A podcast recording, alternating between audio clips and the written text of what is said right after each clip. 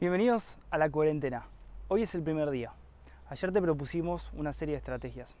Esas estrategias requieren una concentración.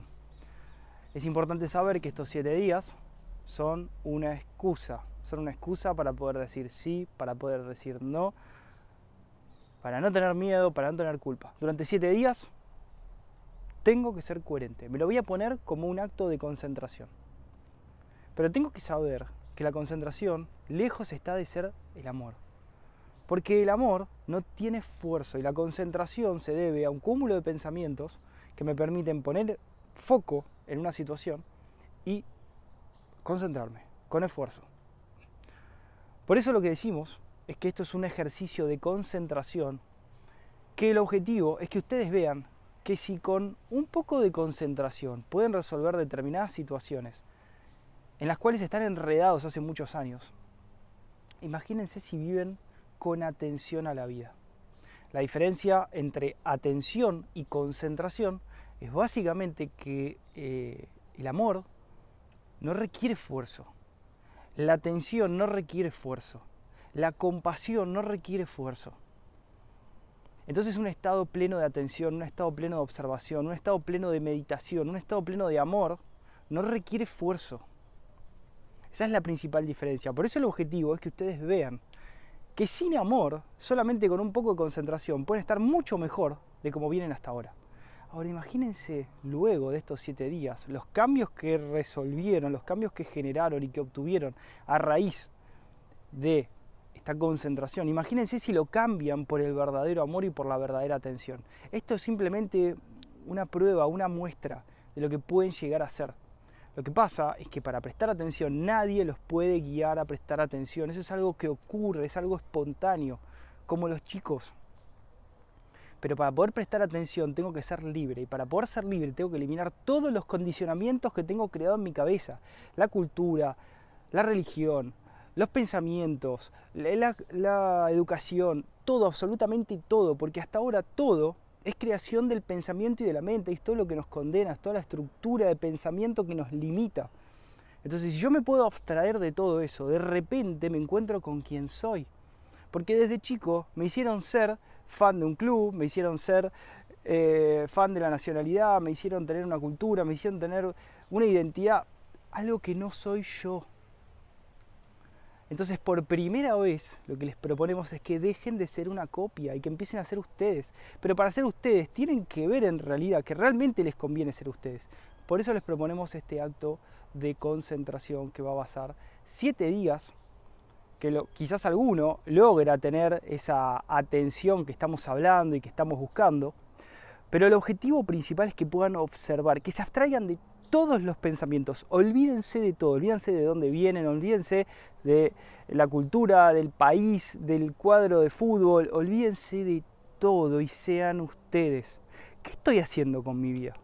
¿Me hace bien lo que estoy haciendo? ¿Me hace mal lo que estoy haciendo? ¿Me hace feliz? ¿No me hace feliz? Recuerden que todas las decisiones que ustedes tomaron es porque en algún momento creyeron que era lo que más feliz les hacía.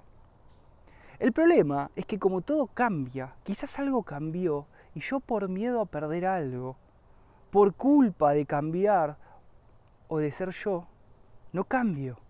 Y ahí viene el problema y ahí viene el conflicto. Entonces lo que les estábamos proponiendo es que por siete días hagan de cuenta que son recién nacidos y que si tienen una necesidad la resuelvan y que presten atención en el momento. Y que si hay algo al cual están atados del pasado y los está lastimando y los está torturando, que se suelten, porque son ustedes mismos los que están ahí atrapados agarrando esa cadena.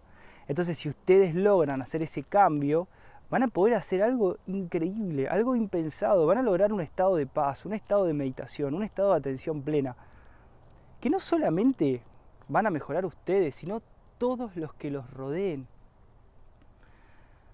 El objetivo de esta específicamente estos siete días de este reto que les planteamos, de esta cuarentena, es que experimenten con concentración, porque nosotros los estamos guiando, distintas actividades, con concentración que puedan resolver y que experimenten la felicidad que van a tener. Ahora, esa felicidad va a ser temporal porque ustedes se están concentrando para resolver algo.